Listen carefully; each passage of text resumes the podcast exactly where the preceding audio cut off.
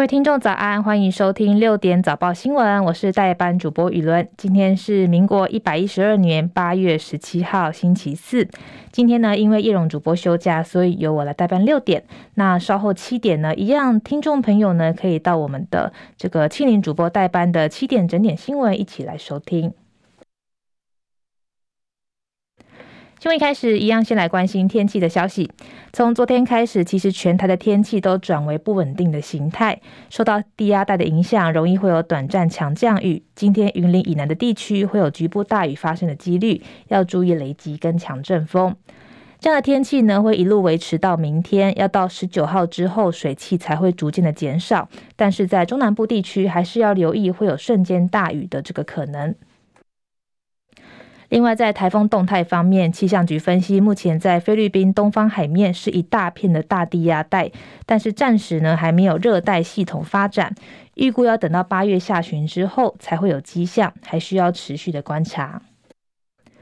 目前天气，台北是二十六度，基隆二十六度，新北是二十四度，台中二十五度。在中部地区，目前宜兰呃新竹是二十五度，然后在嘉义是二十六度。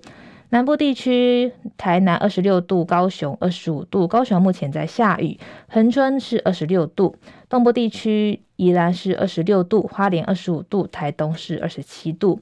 外岛部分，马祖现在是二十五度，金门二十六度，澎湖是二十七度。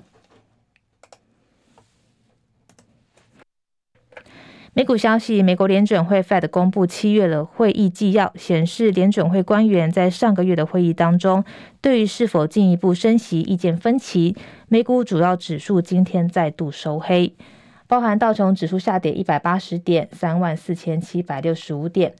纳斯达克指数也是下跌一百五十六点，收在一万三千四百七十四点；标普五百指数下跌三十三点，收在四千四百零四点。费城半导体指数下跌七十三点，收在三千四百八十点。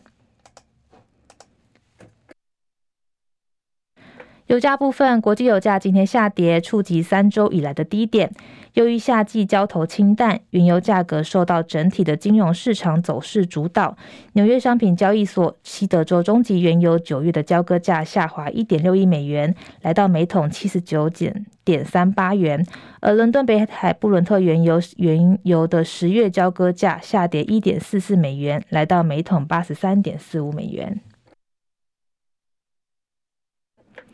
国内消息，根据气象局的最新资讯，在昨天晚间的十点五十八分，发生了瑞士规模四点零的地震，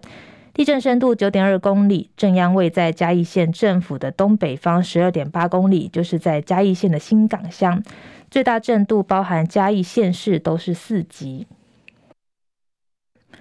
政治消息，有部分媒体昨天晚间收到一封电子邮件，叫做“录音档：柯批接赖副总统访美的内幕”。内容是台湾民众党主席柯文哲在内部会议时批评副总统赖清德访美。不过，科办发言人陈志涵回应说，英党明显就不是柯文哲的声音，而且内部会议呢也从来没有相关的讨论，是有心人士试图以假乱真，目前也正在追查英党的来源。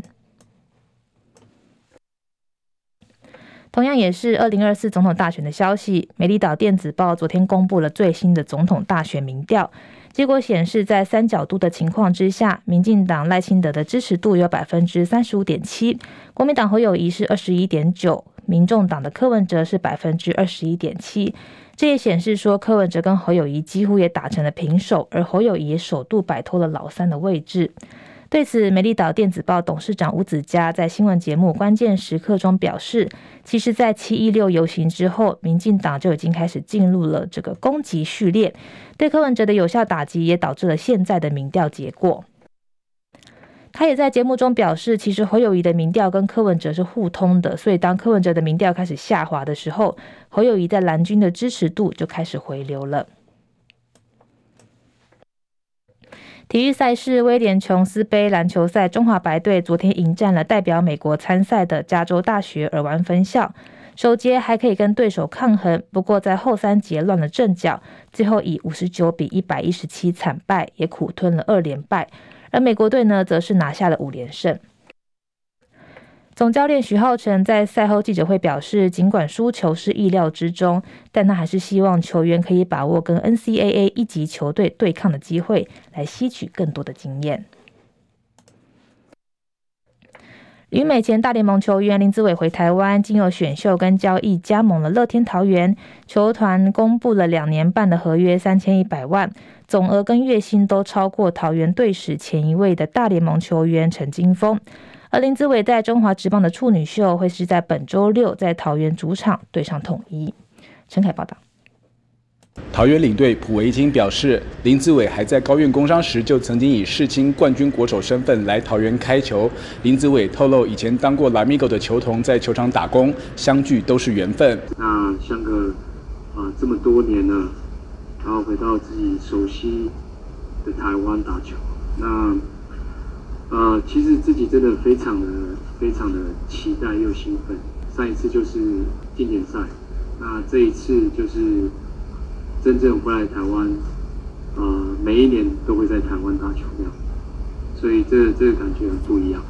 林子伟常年在美国打球，对球员交易并不陌生。在国外，其实常常发现，我很多队友坐我拉克旁边的，隔天就不见了，然后后来才知道，哎，这交易这样。对，只是没有发生在自己的身上而已。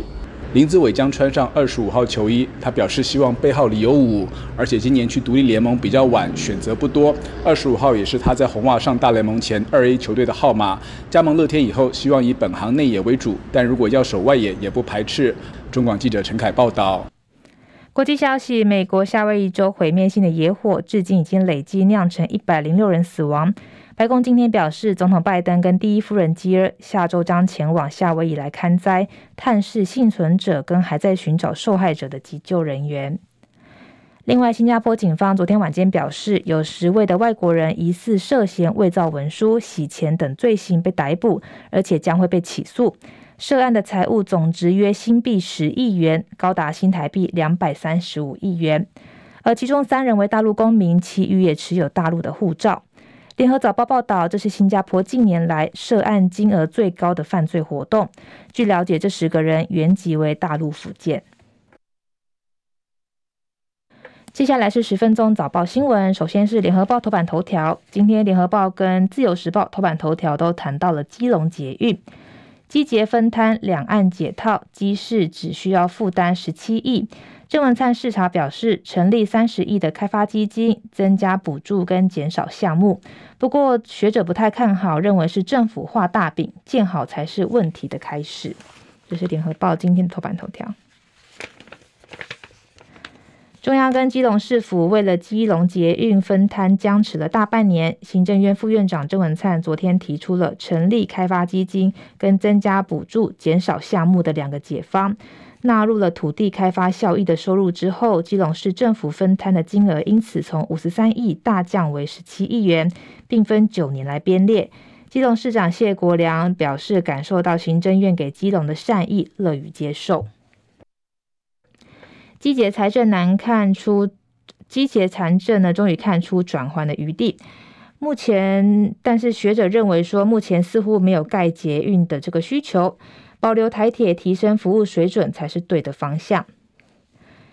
近来，中央前瞻计划补助地方款被认为是重绿轻蓝，引发讨论。基隆捷运前身为基隆轻轨，当时也被列入了这个计划，并由中央全额负担八十亿的建设经费。而轻轨升级为捷运之后，基隆市分摊经费一变再变，从最初的十七点七亿元提高到五十三点八六亿元，引发基隆市府的不满。对此，谢国梁多次反弹，认为市府无力负担，还曾经提出延长还款的年限要求，但是都没有获得中央同意。郑文灿说，捷运没有分颜色，没有分蓝绿，需要中央跟地方一起合作。综合规划五月提报交通部审议，希望今年十月核定完成最后一里路，就可以开始设计发包等等。预计核定后的九年完工通车，时间约在二零三二年的十二月。郑文灿说，基捷规划买一呃基隆捷运规划买一送一，结合汐东线，北北基有基捷从南港贯穿到基隆八堵，而汐东线呢，未来会连接北市的东湖到汐止社后，还可以连接东环，一加一的策略让北北部的这个民众都受惠。以后基隆人到台北，可以在汐止转汐东线到东湖或是东环，到南港车站还可以再转搭高铁到宜兰跟台湾的任何一个地方。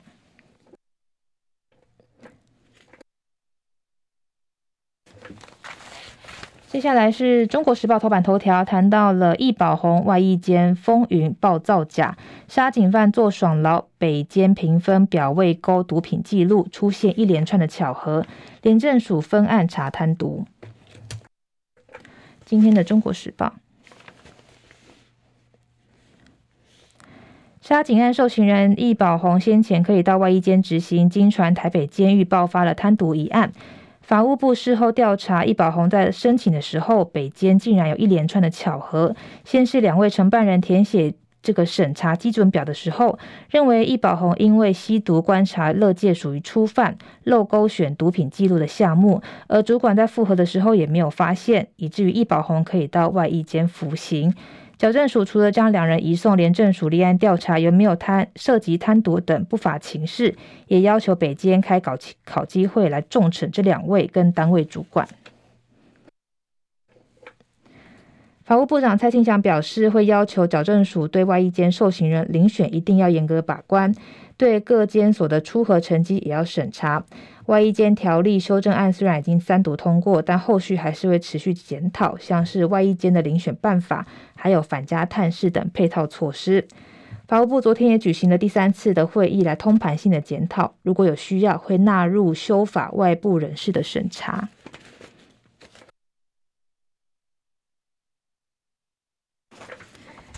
接下来是自由时报头版头条，谈到了科流烂摊子，北市府又要赔钱。北投缆车案仲裁办判赔二点三亿，这是自由时报今天头版头条。争议超过二十年的北投缆车新建案，台北市政府跟开发业者申请仲裁庭，今年五月仲裁出炉，市府需要赔偿厂商二点三亿元，这也是北艺赔偿二点三六亿，北流一点九亿的欠款之后，再一笔因为空工程执行不顺需要支付的补偿金。但是柯文哲任内没有编列预算来赔偿，将烂摊子留给接任的蒋万安，再度引发争议。北市议会民进党团总召简淑培表示，北缆是陈年的老案，当柯文哲宣布要停建的时候，大家都希望他可以在任内解决，结果还是拖到蒋万安来善后。从北流、北艺到北缆，都可以看出柯的原则就是赔偿的钱不要在我的任内付，避免账面难看，不勇于认事。而对此，国民党团书记长王心怡表示，北缆案已经是拖得太久，对厂商也不太公平。相较于北艺、北流在行政作业都有瑕疵，北缆案经过合法的仲裁，该赔偿给厂商的要赶快给。台北市府工程新建处表示，这个案件跟厂商调解多年，终于在去年三月达成共识，双方终止北缆 BOT 的投资契约。厂商在去年七月向中华民国仲裁协会申请仲裁。仲裁庭在今年五月做成仲裁的判断，市府需要支付二点三亿元。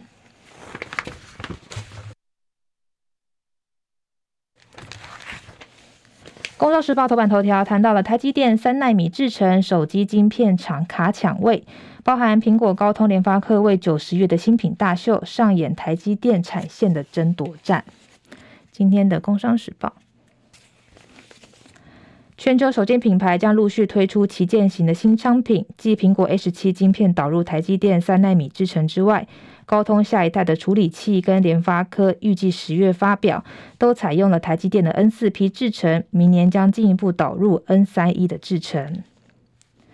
法人表示，台积电三奈米良率逐步提升，再加上 N4P 订单逐步回流，力抗终端市场需求低迷的冲击。台积电表示，N 三制程需求强劲，并会在下半年大幅成长，将支援 HPC 跟智慧型的手机平台，预估将占二零二三年的晶圆营收比重百分之四到百分之六。另外，N 三已经通过了验证，而且收到了第一批客户产品设定的定案，预计呢会在第四季来开始量产。